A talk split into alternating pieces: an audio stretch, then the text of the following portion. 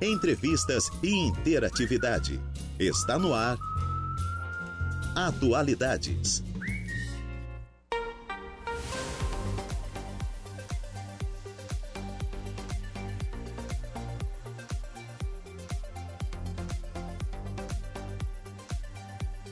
Duas horas e 15 minutos. Excelente tarde a você, ouvinte da Rádio Araranguá 95.5 FM. Está no ar o Atualidades desta sexta-feira, sua linda, 22 de dezembro de 2023. Sexta-feira, dia de dar para não tomar, véspera de feriadão, Natal, final de ano.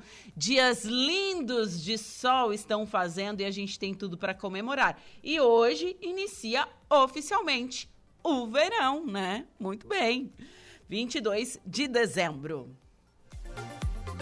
Eu sou Juliana Oliveira e vou com você até às 16 horas na produção e apresentação. Trabalhos técnicos por conta de Marcos Vinícius. Temperatura marcando neste exato momento na cidade das avenidas, 31 graus, umidade relativa do ar em 67% e vento soprando a 11 quilômetros por hora. Já estamos ao vivo no facebook.com barra Rádio Araranguá e ao vivo também no nosso canal do YouTube, youtube.com barra Rádio Araranguá. Se inscreva, deixe aquele alô, ative as notificações para ficar por dentro de tudo que acontece por lá, viu? Então, bora lá. facebook.com barra Rádio Araranguá e youtube.com barra Rádio Araranguá.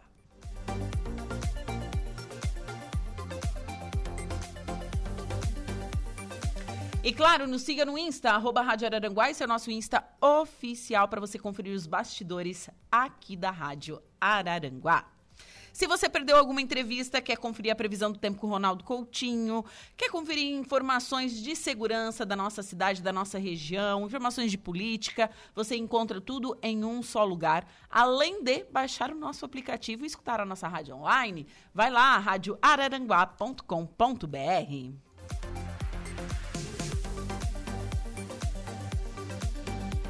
E estamos no ar com o um oferecimento de graduação Multunesc, cada dia uma nova experiência, Supermoniari, tudo em família. E eu inicio o programa falando um pouquinho desse dia na história. Ativista ambiental Chico Mendes é assassinado. No dia 22 de dezembro de 1988, em Chapuri, no Acre, morria Francisco Alves Mendes Filho, conhecido como Chico Mendes. Nascido em 15 de dezembro de mil, uh, nascido em, em em 15 de dezembro, perdão, ele foi seringueiro, sindicalista e ativista ambiental. Reconhecido internacionalmente pela sua luta pela preservação da floresta amazônica.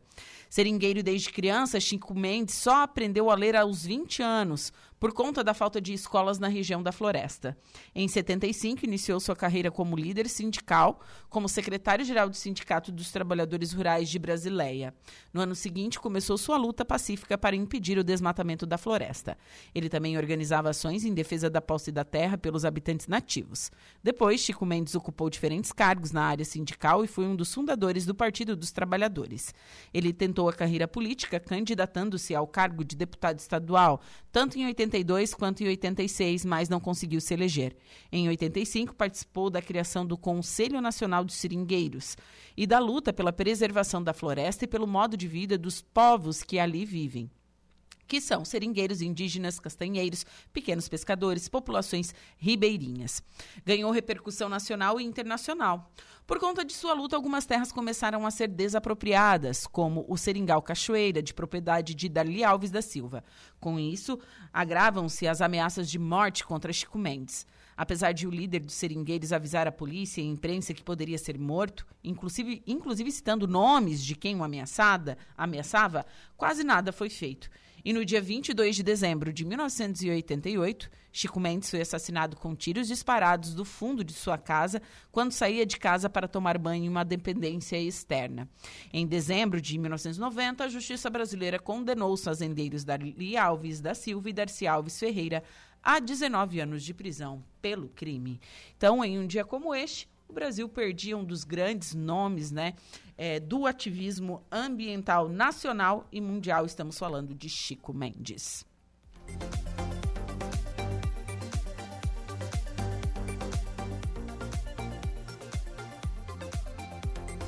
Agora são duas horas e 20 minutinhos. Quero mandar um abraço especial pro DJ Batata. Sempre escutando a Rádio Araranguá. Um super beijo, meu amigo. É, um abraço aí para quem mais que está na sintonia. Deixa eu conferir aqui a Patrícia também curtindo. Mandando aquele alô aqui na Rádio Araranguá. E vamos com a nossa primeira pauta desta tarde de sexta-feira. Está comigo via Meet hoje, hoje é diferente, estamos via Meet. Professor Bernardo e professora Gisele, boa tarde. Boa tarde, Ju. Boa tarde a todos e todas que estamos escutando aqui na Rádio Araranguá. Boa tarde, Bernardo. Boa tarde, Ju. Boa tarde aos ouvintes, ouvintes do, da Rádio Araranguá. É um prazer recebê-los agora via Meet aqui, né? O pessoal pode nos acompanhar, pode nos ver também é, no YouTube e também no Facebook. Vamos à nossa pauta de hoje. Prática baseada em evidências. O que isso, seria Ju. isso, Gi? Então, esse é um tema assim que que é bem uh, interessante, assim, né? Porque nós que, somos, que somos pesquisadores, a gente tem que seguir muito essa, essa visão, né? De que a ciência tem que ser pautada em cima né, e consolidada em cima né, de evidências. Né? Antigamente eram outros conhecimentos, né? A gente tinha aquele conhecimento mais é, uh, empírico, assim, né? Hoje a gente, né, pra, por exemplo, para prescrever uma medicação, o médico ele tem que né, seguir todo um protocolo, né, e, e técnicas, enfim, protocolos de atendimento eles são baseados né, nessas premissas né, de, de considerar o, os estudos. E por isso que a gente tem, né, então, estudos uh, é, que nem eu expliquei num outro momento, né? São diferentes fases. A gente tem os estudos pré-clínicos, né? Que são estudados, então, é, em células e animais. Depois nós temos a, a, fase 1 e depois a fase 2, né? Sim. E, e, e isso é super importante, né? A gente não pode passar por nenhuma etapa delas, porque às vezes, né? A gente, então, é, pode gerar problemas, né? Enfim, porque não se sustenta essa, essa, essas pesquisas, né? E eu é, tenho um exemplo bem interessante que é um estudo que foi conduzido e foi associado, então foi feita uma, uma, uma, uma observação, né, de que agora no Covid, é, homens é, eram mais acometidos por pela Covid de, de, estados mais graves, né? Então, permanecendo na UTI. E também a, a, mortalidade, ela era maior em homens do que mulheres. Né? Certo. Aí alguns pesquisadores pensaram, é, como ela é maior em homens, isso talvez possa estar relacionada a hormônios masculinos, né? Então, assim, de uma certa maneira, né, faz um tem um pouco de lógica se a gente pensar, ok, homens morrem mais, né, fatores hormonais masculinos, como Sim. por exemplo a testosterona, Sim. pode estar implicada no, no, no né, nisso. Só que isso se chama fator de confusão. O que, que, é um fator de confusão? É quando a gente associa exatamente, né? Uh, teve uma outra pesquisa de 1950 que é, é, é bem engraçada, porque é, um uma revista, assim, até bem conceituada, ela publicou um artigo dizendo que é, o isqueiro era um dos fatores que causava câncer de pulmão. O isqueiro? É, e aí as pessoas associaram, né? Ah, o isqueiro fica no bolso, o bolso tá perto do tórax, né? Então, assim. Não era o cigarro, mas é que naquela época não, não sabia os malefícios do cigarro. Exato. Até porque, em 1950, os médicos receitavam cigarro para, por exemplo, constipação. Exatamente. Né? Olha só, né? Pra não, gente ver como as coisas. Como as coisas é, mudam realmente. Eles, então, eles, ao invés de associar. É, ao cigarro, ao fumo, eles associavam ao isqueiro, o isqueiro ficava perto do bolso. Isso. Então ficou aquela coisa, né? Ah, o, o isqueiro fica aqui perto, pode ter relação com o pulmão, então câncer de pulmão. E é claro, né? A gente sabe que o, fato de ter o isqueiro é porque a pessoa fuma e quem de fato está associado com o câncer de pulmão é o, o cigarro, né?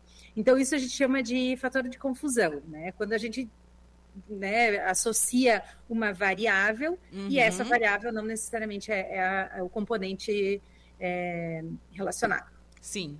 E, e aí o que é, acontece?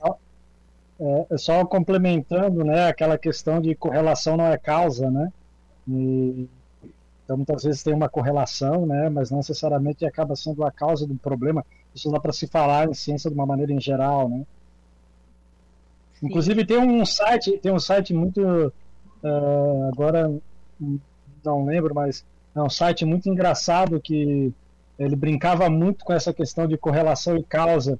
Ele plotava coisas assim, né, é, o número de filmes que o Nicolas Cage fez por ano com uh, mortes numa dada doença e assim sobrepondo as duas dava igual, assim, sabe? Tinha uma Sim. correlação. Sim. Os anos em que o Nicolas Cage, por exemplo, fez um número maior de filmes, era anos em que havia um morto numa dada doença. E é claro, eles estavam tirando, fazendo uma certa sátira com, essa, com, essa, com esse fato, porque existia uma Sim. correlação, mas a, não tinha nenhuma. Ou seja, os, é, nos, nos, anos que o Nicolas Cage, Nicolas Cage faz mais filme, quer dizer que iriam morrer mais pessoas. Se ele parasse de fazer filme, então realmente iriam parar de morrer pessoas. Sim. Eu não me recordo do site, mas eles faziam vários gráficos dessa maneira. Era muito interessante porque eles traziam isso de uma maneira um pouco bem humorada, digamos Sim, assim. Sim, debochada. É. É. Exatamente. E com relação né, a esse estudo dos homens, e a gente sabe né, que os homens eles apresentam uma maior mortalidade em função dos hábitos de vida, né? A gente sabe que as mulheres, por exemplo, elas têm é, uma prática de vida, né? Ah, os homens são mais sedentários, mais obesos. Mas, enfim, a, né? Na verdade é que as mulheres elas se cuidam mais. Sim, desde isso a literatura a, já está. Sim, a, a, parte preventiva, tudo. O homem para ir ao médico ou procurar um posto de saúde, ele está realmente morrendo, infartando, Exato. tendo um AVC. É. A gente sabe disso. É cultural, infelizmente, né? Isso. Tanto é que, por exemplo, doenças cardiovasculares também, elas são muito mais prevalentes é, em pessoas do sexo masculino do que feminino. Sim, então, e esse cenário está é... mudando devido ao estresse das mulheres, né? É, não, não é, sei. Sim, eu estava é? lendo um estudo, né? Porque o que ah, era muito maior essa diferença de homens, né, que morriam devido a, a problemas uh, cardíacos, enfim, e agora as mulheres já estão é, te, aumentou o número de mulheres com problemas cardíacos devido ao estresse, uso de álcool e tabagismo. Olha como a gente está caminhando, né, para. Estamos caminhando para para o fim. É. Mas assim, então é, o fato de, de pessoas com Covid, né, morrerem mais é, e esse estudo atribuir isso ao sexo masculino é um, é um fator de confusão, porque o, o sexo masculino por si só né, já é um fator isolado para desenvolver Sim. mais doenças ou casos mais graves, né? Mas aí esses estudos trouxeram né, hipótese de que o sexo masculino, então, né, seria um viés um, isolado. E propor, então, né, foram propor uma medicação que inibisse os receptores de testosterona. Uhum. Então, teria né, uma certa lógica se a gente pensasse que os homens, né, e esse, é, essa era uma medicação para câncer de próstata, né? Então, o uso para o COVID, ela seria um off-label, né? Não existia estudos, né, com relação a, a, ao tratamento do COVID, né? Daí, essa, é, esse medicamento ele foi aprovado, é, na verdade, não, os autores eles começaram a testar antes do Comitê de Ética aprovar. Então, uma das coisas que a gente tem né, no, no, na prática baseada em evidência. A gente tem sempre um comitê de ética, tanto nos estudos clínicos, que são as pessoas, como nos pré-clínicos, que são os animais. Existe um comitê de ética formado por um grupo de pessoas e nenhum estudo pode é, começar sem essa aprovação. Sim. E né, a gente teve, no caso, esse medicamento, né, e alguns outros também, acabam sendo iniciados antes da sua aprovação. Né? É, ele foi inicialmente aprovado, então, para homens com Covid leve a moderado e uh, na cidade de Brasília, se eu não me engano. Mas os pesquisadores acabaram fazendo em outros lugares, né, com pacientes graves, internados na UTI. E acabou, então, sendo um estudo com muitas falhas, né? Uh, e por isso que foi uma pena que não se pôde né, não, não conseguimos obter uma medicação que, é, que trouxesse melhorias, né? Sim. E, e daí, o que, que aconteceu? É, esse medicamento não, né, não, não, não provou nada, né? Tá, mas e quem tomou essa medicação? O que, que aconteceu com ela? O que, que, qual foi o resultado daí? Tá. Teve uma pior? Teve um, algum problema? É isso? Sim, porque aí. Uh... Primeiro que tu tem os efeitos adversos de toda a medicação que não Sim. tem uma prescrição, ou seja, é, as pessoas que não têm câncer de próstata, né, que não uhum. têm a, a, a, indicação, né, de tomar esse remédio, estariam se expondo a, a esse medicamento, né. Então, isso pode sim ter uma correlação com a mortalidade. Né? O uso de uma medicação para tratar uma doença cuja a medicação não passou por nenhum teste. Nesse caso, a medicação não passou por ensaios de, de pré-clínicos, eles não foram testados em animais, é, não foi testado em, em, em, fase 1 e nem em fase 2. Né?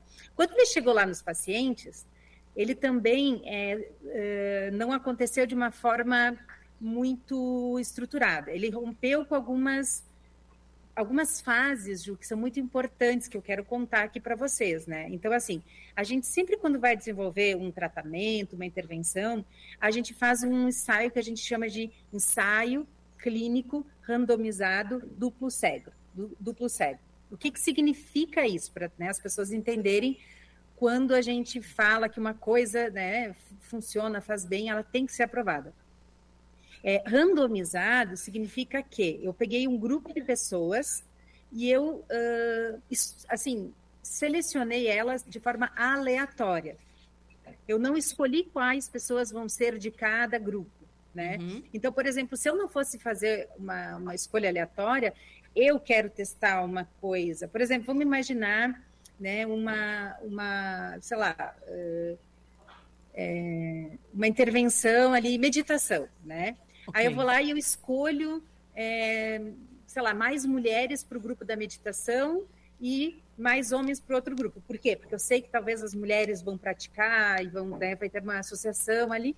Então, quer dizer, eu já viciei o meu estudo porque eu selecionei para um grupo, né, um, um perfil de pessoas e para outro grupo. Não, eu tenho que ser, ou através de um sorteio, ou de alguma forma, distribuir igualmente, né, as pessoas de um, de um para um grupo ou para outro, né? Esse, nesse caso, essa medicação, que é só um exemplo, né? Poderia ser outras medicações, enfim, não passou por isso. Eles não, não fizeram aleatoriamente, tá?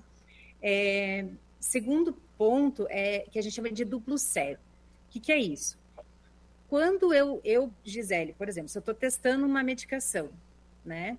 Eu tenho que dar a medicação para dois pacientes sem eu saber qual é a medicação e qual é o placebo. Então, por exemplo, vamos imaginar que seja um comprimido branco. Os dois têm que ser comprimido branco, do mesmo formato, para que eu, Gisele, não saiba o que, que eu estou dando e para quem. Sim. Por quê? Porque senão, se eu tiver, é, se eu tiver o conhecimento de quem é o paciente que está recebendo, é, eu não vou ter um olhar tão imparcial. Eu vou, eu vou, eu posso fazer uma tendência, ou até mesmo se eu quero que aquilo dê positivo, né? Eu vou poder manipular esses dados e colocar resultados melhores nesse grupo. Né? Sim. Né? Então, randomizado, ou seja, eu peguei de forma aleatória, entrou pessoas de né, variado uh, características, é, duplo cego, né? E, uh, no caso, não conhecendo, então, quem é que está tomando a medicação e quem está sendo o controle. Né? Isso é muito importante e os estudos que não têm isso, eles têm uma falha né, metodológica, o que implica na segurança, na eficácia de, dessas medicações, né? Então, essa é uma medicação, por exemplo, né, esses bloqueadores de receptores de testosterona não foram, não fizeram essas etapas. Então, eles uh, entraram no mercado e acabaram prejudicando muitas pessoas, porque é, os pesquisadores, né, a indústria farmacêutica, quis introduzir isso, então fez uma campanha muito grande, então a população já estava tomando e tal, sendo que isso ia influenciar negativamente na vida dessas pessoas, porque imagina, é, é, é tu diminuir os níveis de testosterona, né, que é um hormônio muito importante para o funcionamento do nosso organismo, que vai trazer inúmeros né, problemas, é, e aí tu, tu, tu, achar que isso vai ser um remédio milagroso para uma doença, né, que na época estava sendo gravemente é, eu, eu, acredito assim, ó, na, na, é, eu sei que existem essas coisas né, de, de passar por diversas etapas, mas foi uma loucura coletiva, uma coisa tão absurda. Era uma corrida contra o tempo. Gente, eles queriam algo que já existisse para curar o Covid. Então, enfim, foi, foi uma coisa bem atípica, né? E, assim, esse tipo de coisa não ocorre mais, né, Gisele? Não, não até porque a gente tem, né, comitê de ética que, se não aprovar, o, o próprio estudo, né, tem que ser interrompido. Então, assim, mas nesse caso ele foi conduzido né, com, com, muitos pacientes, em torno de 600 pacientes, né, quando na verdade ele tinha sido aprovado para ser utilizado 200 pacientes, né, e, e muitas dessas pessoas acabaram é, vindo a óbito em função de um tratamento que não era adequado. Né? Sim. Claro que hoje não dá para fazer uma, né, uma para certificar de que de fato foi o uso dessa medicação, né? Mas é um exemplo de como a ciência ela tem que respeitar as suas é, fases e não é por nada que a gente tem essa sequência de fases, né? Então, claro, eu entendo que na época da pandemia a gente não tinha tempo para, né? Mas também a gente tem que botar na balança o quanto a gente está é, tá gerando dano né, à saúde por não respeitar é, o processo da prática baseada em evidência. Então, tudo que a gente faz na ciência, seja ela na saúde ou, ou outros, né, a gente tem que ser baseado em estudos que foram feitos antes. Sim. A gente não pode inventar uma coisa do nada. Ah, então agora eu vou, né, uh, vou aplicar uma, uma medicação ou uma intervenção. Né? Então a gente, quando a gente faz uma pesquisa, ela é muito complexa. Né? Ela não é uma coisa simples. Ela, ela, ela tem que seguir um rigor metodológico científico. É, então, a gente não e, pode. É, e to, aquele negócio, né? É, hoje em dia a população tem uma qualidade de vida melhor, uma vida mais longa devido à medicação e automaticamente também devido aos estudos, né? As pessoas, os estudiosos, os pesquisadores que fazem esse todo esse processo. Bom, agora isso, são de forma séria, né? Sim, de, de forma... forma... séria.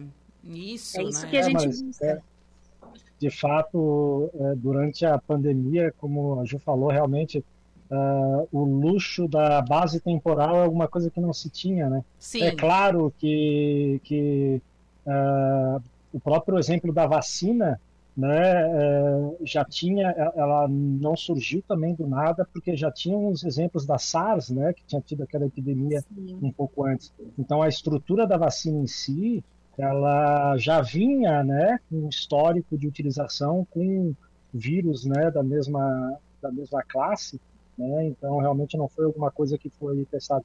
Mas, é, de fato, né, algumas, algumas coisas tiveram que ser testadas é, com é, o trem em movimento, vamos dizer assim. Né? É, mas aí é Agora... que tá, tem, que, tem que ter muito cuidado, porque no caso da vacina, é, se seguiu um, um, assim um rigor metodológico. Ele, ele, ele, se seguiu assim o que a ciência preconiza como importante. No caso sim, de algumas sim. medicações, como essa da testosterona, a gente tinha envolvido uma indústria farmacêutica. É uma indústria farmacêutica chinesa que queria colocar essa, né, essa medicação no mercado. Então, enfim, tinha algumas é, é, outros interesses também, né? E tanto que os, os as pessoas né, começaram a distribuir para a população e, e os, é, e, e, e, tem relatos assim de, de pessoas dos hospitais dizendo que a família chegava dando, assim, sabe?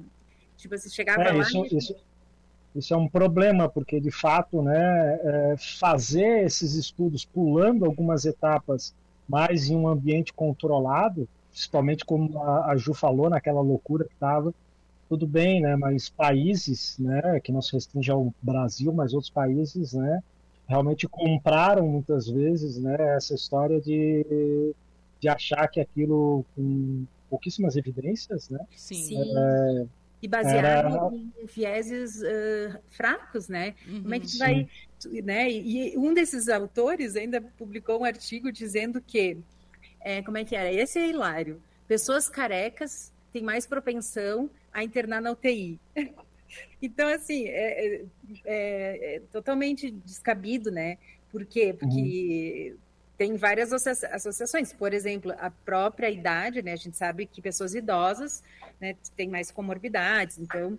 Sim. E, então, assim, ele ter justificado o fato de homens morrerem mais então, vamos bloquear o receptor de testosterona, né, que envolve todo o metabolismo. Isso é uma coisa muito é, né, danosa para o organismo. E aí Sim. eles fizeram toda uma, assim, uma campanha para disponibilizar essa medicação para os familiares.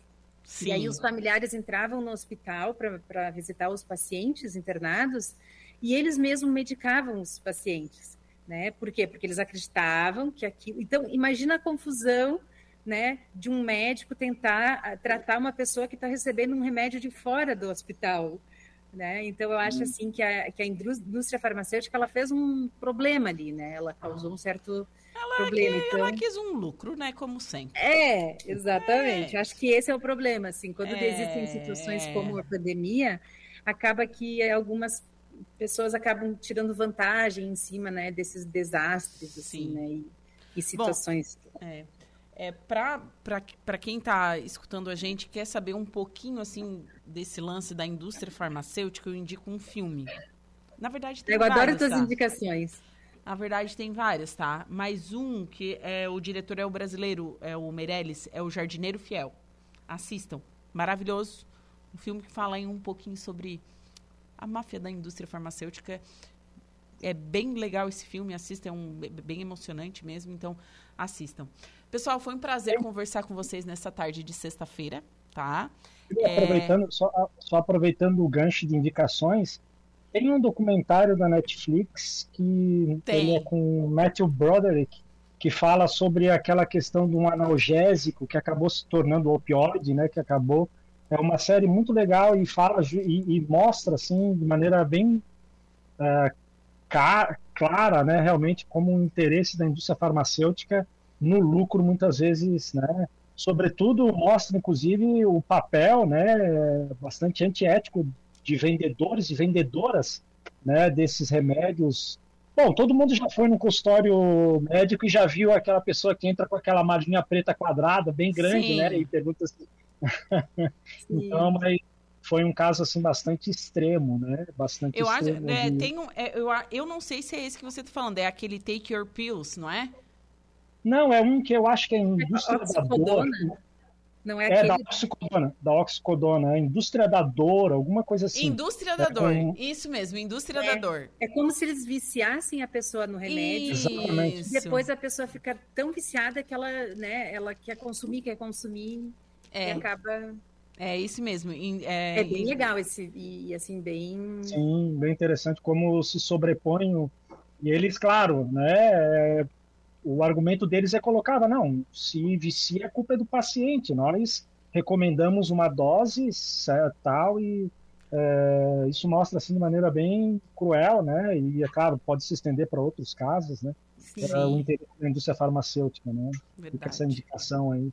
Por isso é perigoso, né? A gente é, não valorizar, né? O, o, a ciência como ela tem que ser, né? Deve ser respeitada.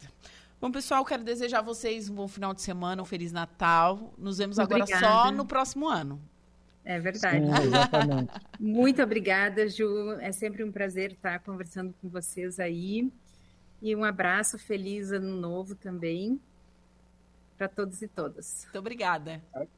Agradeço também, como sempre, né? agradecendo agora pelo ano de 2023, pelo espaço que nos foi dado. E 2024 estamos aí, vão sempre ter temas novos, né? E ansioso aí para o próximo, pro primeiro programa de 2024, ver o que, que nós vamos falar. Né? Sim, certo? sim. E desejo aí um bom Natal e um bom ano novo, principalmente para ti, né, Ju, e aos ouvintes e às ouvintes da Rádio Araranguá. Muito obrigada.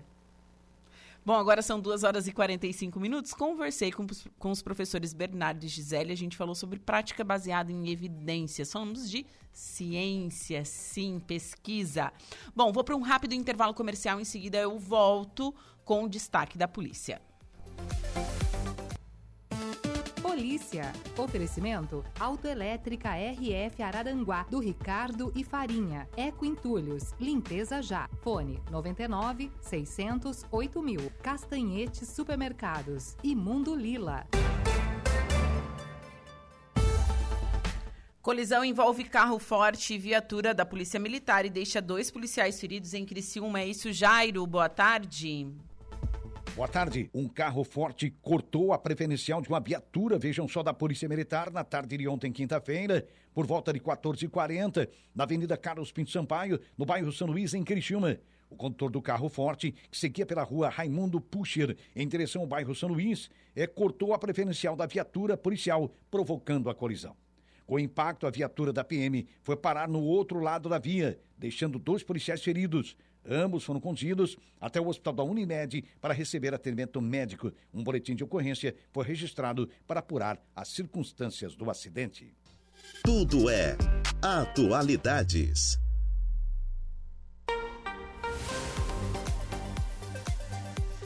Três horas e dois minutinhos e estamos de volta com o Atualidades aqui pela Rádio Araranguá 95.5 FM. Temperatura marcando 31 graus. E seguimos, vamos com a primeira parte da previsão dos astros. Atenção Ares, Touro, Gêmeos e Câncer. Olá, Ariano! Nesta madrugada o Sol entra em Capricórnio e destaca sua ambição e vontade de vencer Sempre, né? Ares é isso. para melhorar sua habilidade para lidar com dinheiro, ela está turbinada e tudo indica que pode encontrar negócios lucrativos, fechar uma ótima parceria até negociar um aumento.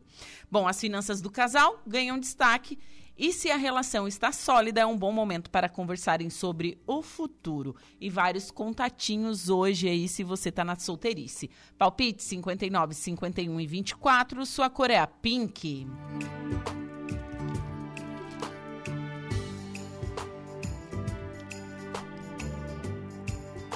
Touro. Sextou e você começa o dia com muito otimismo e energia de sobra para correr atrás dos seus interesses. Mas mantenha o foco e mergulhe no trabalho se quiser dar conta das suas obrigações e deixar tudo em ordem antes de curtir o final de semana. Você vai dar um show na conquista se usar seu carisma, viu? As coisas também, também estão maravilhosas com o mozão e podem se divertir muito juntos. Palpite 34, 61 e 38, sua cor é a branca. Gêmeos. Hoje as estrelas prometem reviravoltas e surpresas pelo caminho. A lua vai infernizar seu astral, mas também destaca seu lado mais sensível e intuitivo. Manter o foco e terminar todas as tarefas do dia será mais fácil se agir de maneira reservada. Pois é, gente, não marque bobeira. Clima de mistério pode animar a conquista e a sua sensualidade será imbatível. Aproveite para reforçar a intimidade com o mozão. Palpite 24, 8 e 17, sua cor é violeta. Câncer. Sextou e você começa o dia com muito pique para expandir seus horizontes, viver novas experiências e deixar a rotina de lado. E como o Sol envia good vibes para os relacionamentos, também tem tudo para se entender melhor com colegas e clientes no trabalho. Priorize as tarefas realizadas em equipe se quiser terminar tudo rapidinho. A paquera pode ficar meio animada com a ajuda dos amigos. Amizade com benefícios podem emplacar também. Sintonia e muita conversa com o Love. Palpites 46 18 52, sua cor é a cereja. Para o próximo bloco você confere os signos de Leão, Virgem, Libra e Escorpião. Voltamos com Atualidades. 3 horas e 5 minutos. Diego Macan, boa tarde. Boa tarde, Juliana. Boa tarde a todos os ouvintes ligados na nossa Rádio Araranguá. Qual o seu destaque do Notícia da Hora? Lei das apostas online vai à sanção presidencial. Ó, oh, o negócio tá ficando organizado. Organizado. Bom, mais detalhes você confere agora no Notícia da Hora.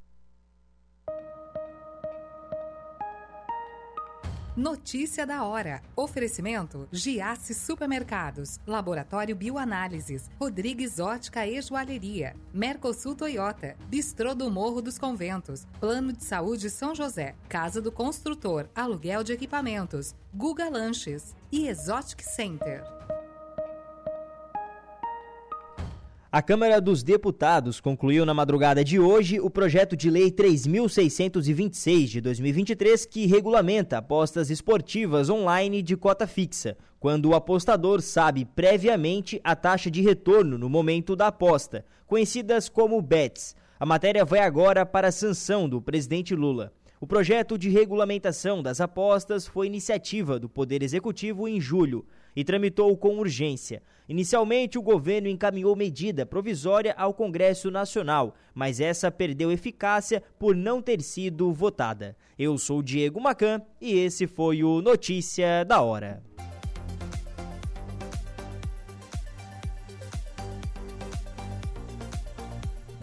Três horas e 25 minutinhos e estamos de volta com atualidades pela Rádio Araranguá 95.5 FM, temperatura marcando 29 graus. Bom, pessoal, se vocês estivessem escutando nossa conversa aqui em off, vocês iam gostar muito. O intervalo aqui foi. Aprendi bastante, confesso, com os meus entrevistados. Bom, eu recebo agora aqui no estúdio o Rafael de Sá, ele que é segundo conselheiro regional na presidência da Igreja de Jesus Cristo. Rafael, boa tarde. Boa tarde, Juliana. É um prazer estar aqui. As pessoas que nos ouvem também, muito boa tarde. Espero que a gente possa ter um ótimo papo e estamos abertos aí às perguntas. Gustavo Martins, boa tarde. Muito boa tarde, Ju. Obrigado pelo espaço que nos está dando. Bom, gente, é, em, vamos falar em, em, de um jeito que 90% dos nossos ouvintes vão saber, sabe? A gente vai falar sobre a religião é, dos mormons, uhum. correto? Correto, vamos falar sobre a nossa a religião, as coisas que acreditamos, mas que não seria este Esse o nome. Nome, o nome né? Isso, né? mas popularmente ficou no nosso é. imaginário como é. Mormons. É como se fosse um apelido que as, as pessoas foram dando ao longo dos anos, mas o nome da igreja é, no CNPJ, digamos assim, né, é a Igreja de Jesus Cristo dos Santos dos, dos Últimos, últimos, Dias. dias. Né? Desde o início da igreja teve esse nome até hoje é pedido para a gente sempre repetir com ênfase, né? Porque é, muitas pessoas têm dúvidas em relação às nossas crenças, mas quando percebem que o nome da igreja é a Igreja de Jesus Cristo, fica bem claro de quem é esta igreja e quem é o principal dessa igreja, quem é o cabeça, quem organiza essa igreja é Jesus Cristo. Sim. Vocês têm projetos no mundo inteiro, correto? correto. Missão, muita missão. Eu sei que a gente encontra até às vezes na, na, na rua, caminhando, o pessoal da igreja de vocês é, realizando esse trabalho que é aquilo que Jesus Cristo deixou, que é evangelizar. Isso. Daí de graça o que vós recebestes de graça foi o que ele ordenou, né? E ele depois que ele partiu, depois de sua ressurreição, ele convidou os apóstolos para que pregassem seu evangelho, né? Para que ensinassem às pessoas tudo o que ele ensinou.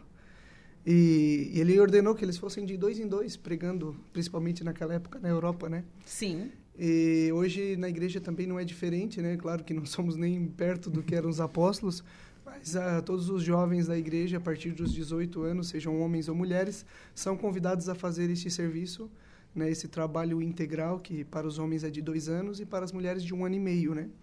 E é um trabalho voluntário. Né? A igreja não paga nada para para a gente fazer esse serviço. É um serviço dedicado é, durante esses 24 meses ou 18 meses, é, estritamente para o serviço é, voluntário religioso, né? Você fez? Fiz, fiz. Para onde você foi? Servi no Nordeste, em Recife.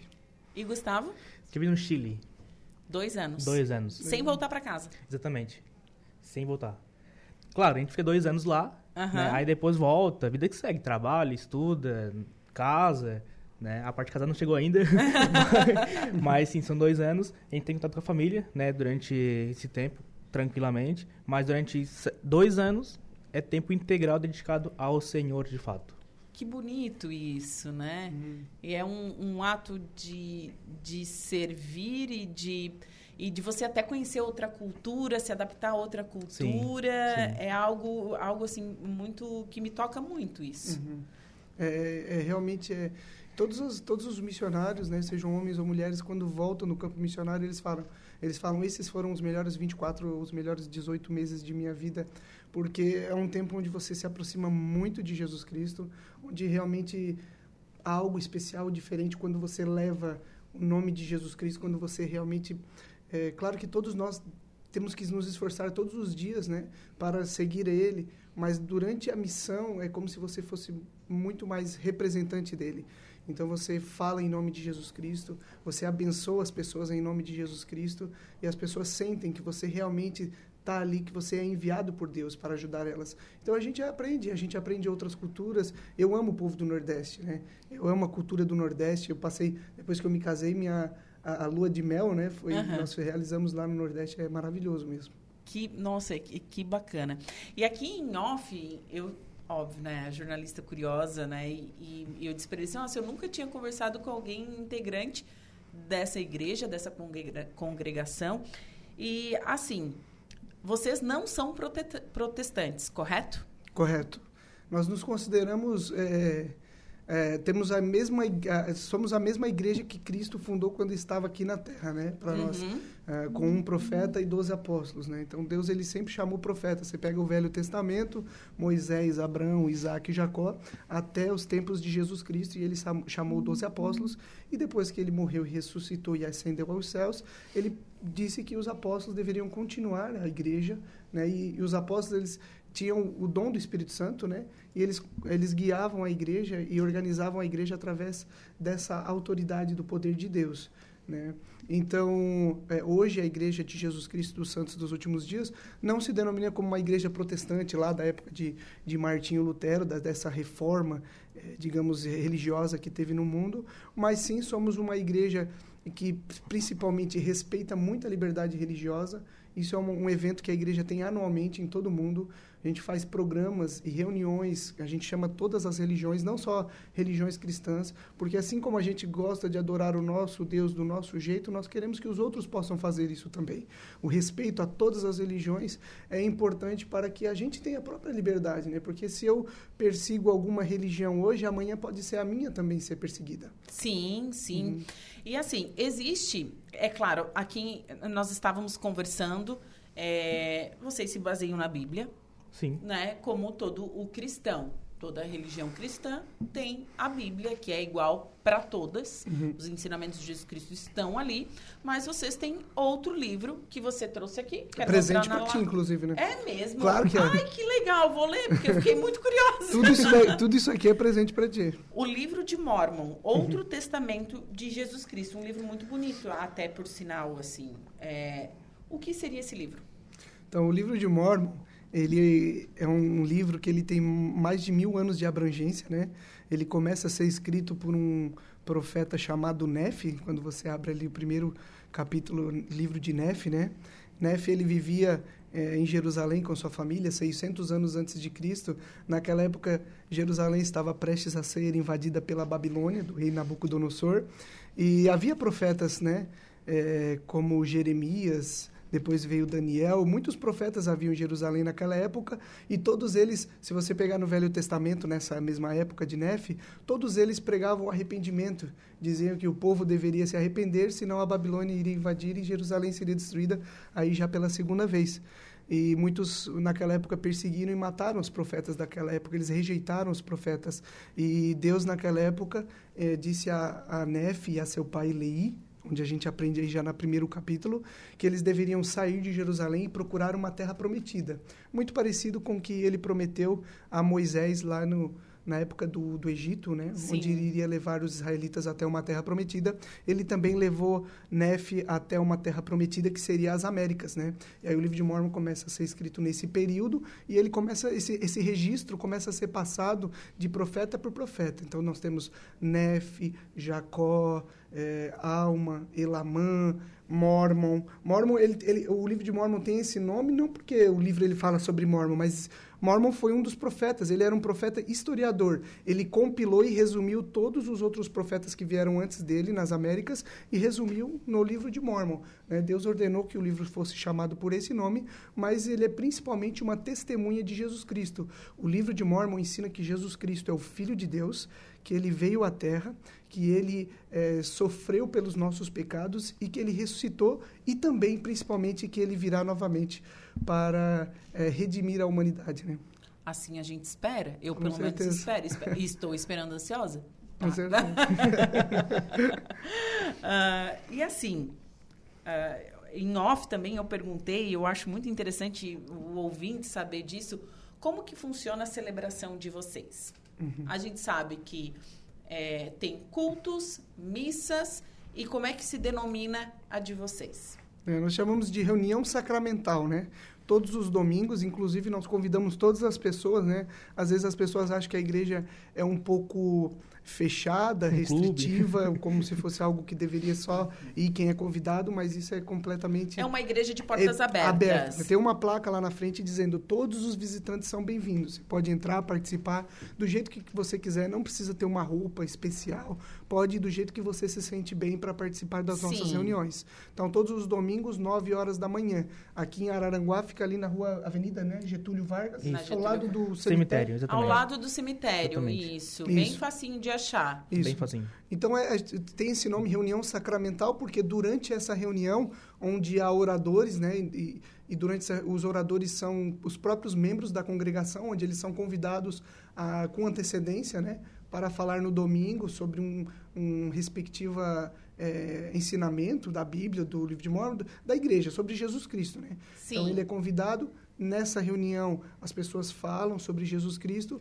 e, principalmente, a hora mais importante é o sacramento, é onde nós temos a oportunidade de lembrar do sacrifício que Jesus Cristo fez por nós, temos a oportunidade de orar, de pedir perdão a Deus e renovar é, é, os votos, os, o, o, convênio que nós fizemos com Deus no batismo, onde nós prometemos seguir a Ele. Nós prometemos, quando a gente é batizado, a gente promete se esforçar para, para seguir o exemplo dele e guardar os mandamentos que Ele nos deu. E aí a promessa que Deus ele faz, se a gente toma o sacramento dignamente, que é o pão e água, em lembrança, né, um simbolismo do, do, da carne e do sangue de Jesus Cristo, a promessa que ele faz é que nós sempre teremos o Espírito Santo conosco para nos guiar, nos orientar nessa vida. Porque não é fácil, né? O mundo está cada vez mais difícil, né? Sem o, sem o direcionamento de Deus, sem Demais. o direcionamento do Espírito, fica muito mais difícil a gente viver uma vida reta, né? Sim. E outra, outra curiosidade, o batismo de vocês, como que é feito? Uhum. É feito de criança? É feito adulto? Certo. Como que funciona, Gustavo?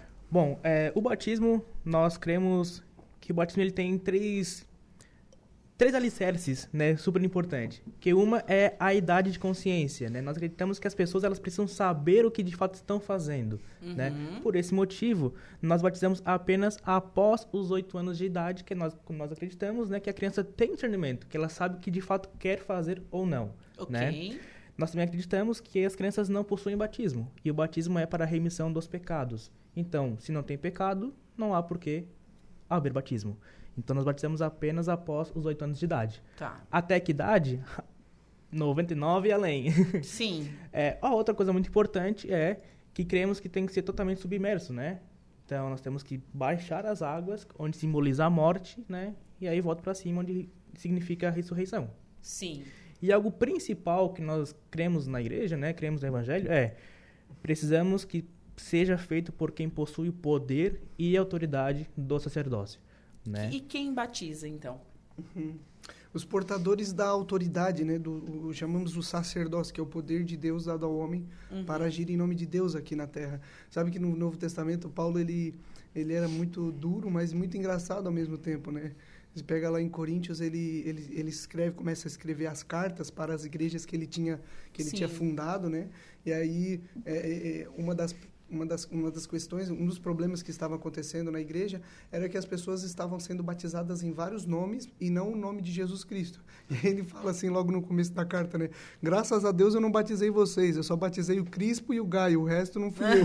né? Ele fala assim, porque elas estavam sendo batizadas de forma errônea, estavam sendo batizadas em nome do Felipe, do Paulo, de quem estava batizando, é, por falta de, de conhecimento mesmo, né? Sim, sim. Isso. Então, é, é, é, essa, o Paulo ele disse que quem deveria batizar era quem tinha o poder de Deus, a autoridade. Jesus Cristo, lá em Mateus 10, ele dá autoridade aos, aos discípulos, aos apóstolos. Ele diz: é, com essa autoridade vocês vão poder expulsar demônios, batizar as pessoas, curar as pessoas, abençoar a vida das pessoas.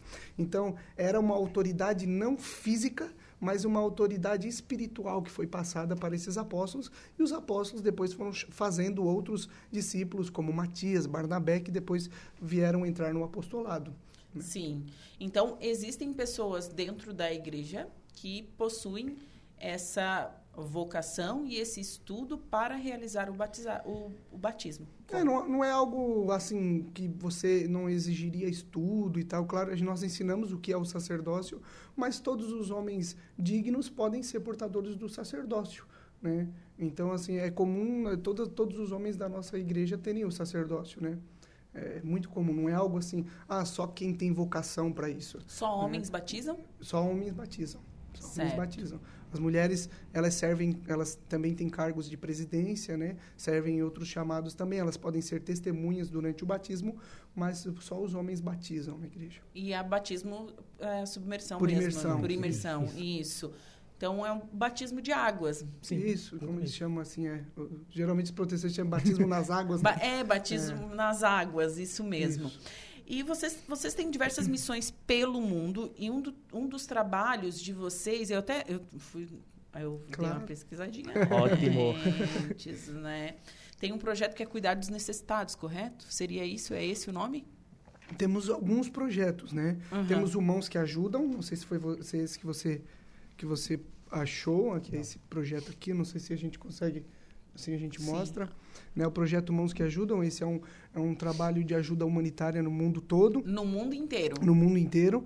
Né? Então, todo ano uh, existem alguns projetos, por exemplo, doação de sangue. Então, uh, no Brasil inteiro, é, colocado uma data para que os membros da igreja e outras pessoas, né, a gente convida quem não é membro da igreja também para ir lá no, no, no EMOSC, né, digamos aqui em Santa Catarina, aqui em EMOSC, né, e a gente vai lá e faz esse trabalho de doação de sangue, é, doação de cadeiras é, para deficientes físicos, a igreja faz também geralmente todos os anos, é, reforma e pintura de escola, hospitais, né? Então, é tudo dentro desse projeto. A igreja também tem um órgão chamado Autossuficiência, porque para nós na igreja é muito importante que os membros sejam autossuficientes. Como eu falei no, no, começo da entrevista, a igreja, o corpo eclesiástico da igreja, os líderes da igreja, eles não possuem remuneração. É uma das, talvez seja uma das poucas igrejas no mundo onde o clero ele não é remunerado, né? Então todos nós precisamos ter um trabalho, seja é, seja, você, você, seja pedreiro, advogado, é, ban bancário, você tem que ser, procurar uma profissão para sustentar a sua família e na igreja você serve voluntariamente. Né? Então, é, a igreja, essa, nessa, é, nesse programa de autossuficiência, esse ano a igreja fez uma doação é, bem alta ali para o bairro da Juventude, em Criciúma. Em Criciúma, que onde... faz um trabalho é. digno, né? Eu acho lindo o trabalho Eu deles. Eu conheci esses dias a diretora Silvia, ela é uma mulher fantástica. Eles até estamos assim desenvolvendo outras parcerias até para o bairro tem um coral para cantar lá na igreja, participar lá com a gente também. E, e aí essa é, é, a igreja ela busca maneiras de ajudar realmente a sociedade. Não importa se são membros da igreja ou não. Quanto mais ajuda, quanto mais as pessoas serem abençoadas, as pessoas tiverem alimento, realmente as pessoas terem uma casa, para a igreja isso é melhor. Sim. Algo interessante, né? É, esse projeto, Mãos que Ajudam, ele é dessa cor, né, verde e amarelo, porque ele, de fato, ele nasceu no Brasil, né, em, diante das, das dificuldades que, que, que, o Brasil tinha, né, ele nasceu no Brasil e hoje é presente em mais de 160 países, né, e realmente, ele é uma ajuda de mão única, né, e muito bem-vinda a todos os países onde nós estamos presentes, é, trabalhamos lado a lado também com meio político, não endosando o político, né, mas estamos em ajuda, né, ao, ao Brasil com doação de cesta básica, com todos os meios. E algo muito interessante também que o Rafael falou é a questão da autossuficiência, né? Em vez de nós somente dar o alimento em si para o membro, para o não membro, para o necessitado, nós também ensinamos ele a pescar, a trabalhar, né? Então, por exemplo, na igreja hoje nós temos vários cursos, né, de autossuficiência. Por exemplo, como montar uma empresa, como gerir melhor uma empresa, como buscar um trabalho melhor, né? Fora isso, também temos as faculdades, né? Temos aulas de inglês, aulas de espanhol, temos várias coisas, né? Vários meios que nós possamos tornar um membro e não membro, lembrando que tudo que é feito na igreja não é exclusivo do membro, né? E sim de, da comunidade, sim. né? Então, nós temos vários meios de, tor de tornar essa pessoa autossuficiência, autossuficiente, perdão, né? Que... Vários cursos, vários meios. Também temos, né, um programa que se chama FPE, que se chama Fundo Perpétuo de Educação, né? Aonde nós ajudamos as pessoas a cursarem um curso técnico por dois anos, né? E elas possam se profissionalizar É como fosse um, o sistema de educação do FIES. o FIES do governo aí, então. Então a gente se esforça ao máximo para tornar um membro autossuficiente. Olha, olha que bacana, gente. É, bom, agora são 3 horas e 45 minutos. Nosso tempo já esgotou, infelizmente. Uhum. Gostaria de conversar mais com vocês. Mas agora eu já tenho contato do Gustavo. A gente pode claro. é, até combinar outra data para a gente conversar mais, se aprofundar mais. É, eu acho muito importante nós. Eu, é, aqui na, na rádio eu já recebi diversas congregações, igrejas. E é tão bonito falar de uhum. Jesus, independente né, de religião, independente de qualquer coisa. É, até convido o ouvinte para conhecer um pouquinho mais. Procura no Google, tem assim bastante informação, até do fundador da igreja. Para quem não sabe, o fundador da igreja ele foi assassinado por ter fundado a igreja. Uhum. Tem assim é uma história bem, bem assim triste, óbvio porque foi é, é, porque é recente, foi em 1800, 1844. né? Então é, a perseguição aos cristãos acontece há muito tempo já. Acontece há muito tempo e ela continua acontecendo, Exatamente. tá? Ela continua acontecendo. Isso é, é, é de fato. Hoje a gente vê é, uma guerra entre muçulmanos e judeus é, que, que dura muito mais tempo, mas existe também essa, essa perseguição contra os cristãos, né? Então, é interessante a gente abordar esse tipo de tema. Gostei muito da entrevista, queria até me prolongar mais, mas o tempo não permite. Mas, Rafael, muito obrigado por você ter vindo, tá? Espero te receber mais vezes. Claro, eu agradeço a oportunidade. Com certeza, se chamar, a gente vem. Quando nós é, temos essa oportunidade de falarmos sobre a igreja, é justamente para que a, a, gente possa convidar as pessoas para vir e ver o que a igreja pode oferecer para elas. Então eu convido todos que estão nos ouvindo ou nos assistindo que visitem uma das nossas igrejas, né? sabe? Vejam, vejam como é. É algo realmente especial, algo realmente que vai abençoar a vida de vocês e da sua família. É algo um lugar de muita paz, de muita tranquilidade, onde as pessoas ensinam realmente o que é verdade, a doutrina pura de Jesus Cristo. E o que nós mais amamos na igreja é, é Jesus Cristo e o, tudo que ele fez por nós. Nós tentamos, nós, claro, não somos perfeitos, mas nós nos esforçamos demais para tentar segui-lo e falar dele e, e sempre nos lembrarmos dele. Sim. Gustavo, muito obrigada. Eu que agradeço e mais uma vez, né, convidando todos os domingos às 9 horas da manhã na igreja, aqui ao lado do cemitério e visitar o site vindeacristo.org. Lá vai ter todas as perguntas respondidas. Tá bom, muito obrigada. muito obrigado mesmo. Tchau, tchau. Bom, agora são 3 horas e 46 minutos, intervalo comercial, em seguida o último bloco da atualidade. Fiquem comigo.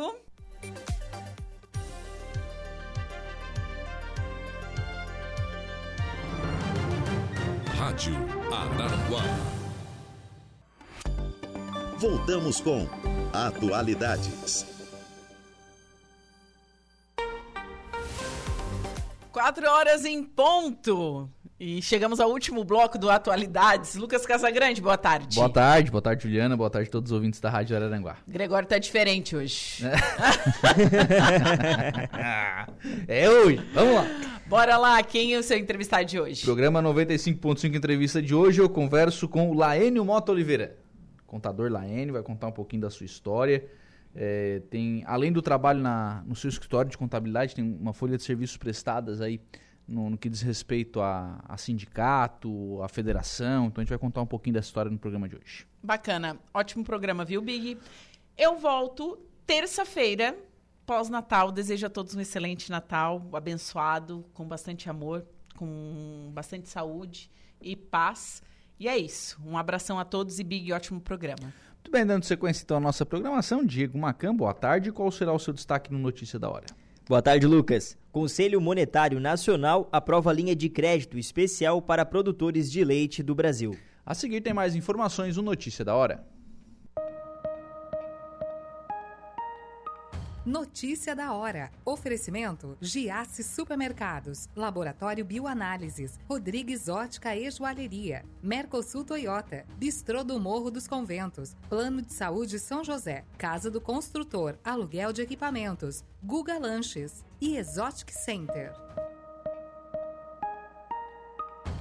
Aprovado nesta quinta-feira pelo Conselho Monetário Nacional a linha de crédito especial com subvenção federal específica para cooperativas de produtores de leite com repasse de mais de 700 milhões de reais. A proposta foi apresentada pelos ministros da Agricultura e Pecuária, do MAPA, e do Desenvolvimento Agrário e Cultura Familiar. A iniciativa tem o objetivo de possibilitar às cooperativas de produção de leite a obtenção de recursos financeiros que as permitam ajudar os produtores a regularizarem sua situação e outros compromissos em relação aos insumos adquiridos na cooperativa. Eu sou Diego Macan e esse foi o Notícia da Hora.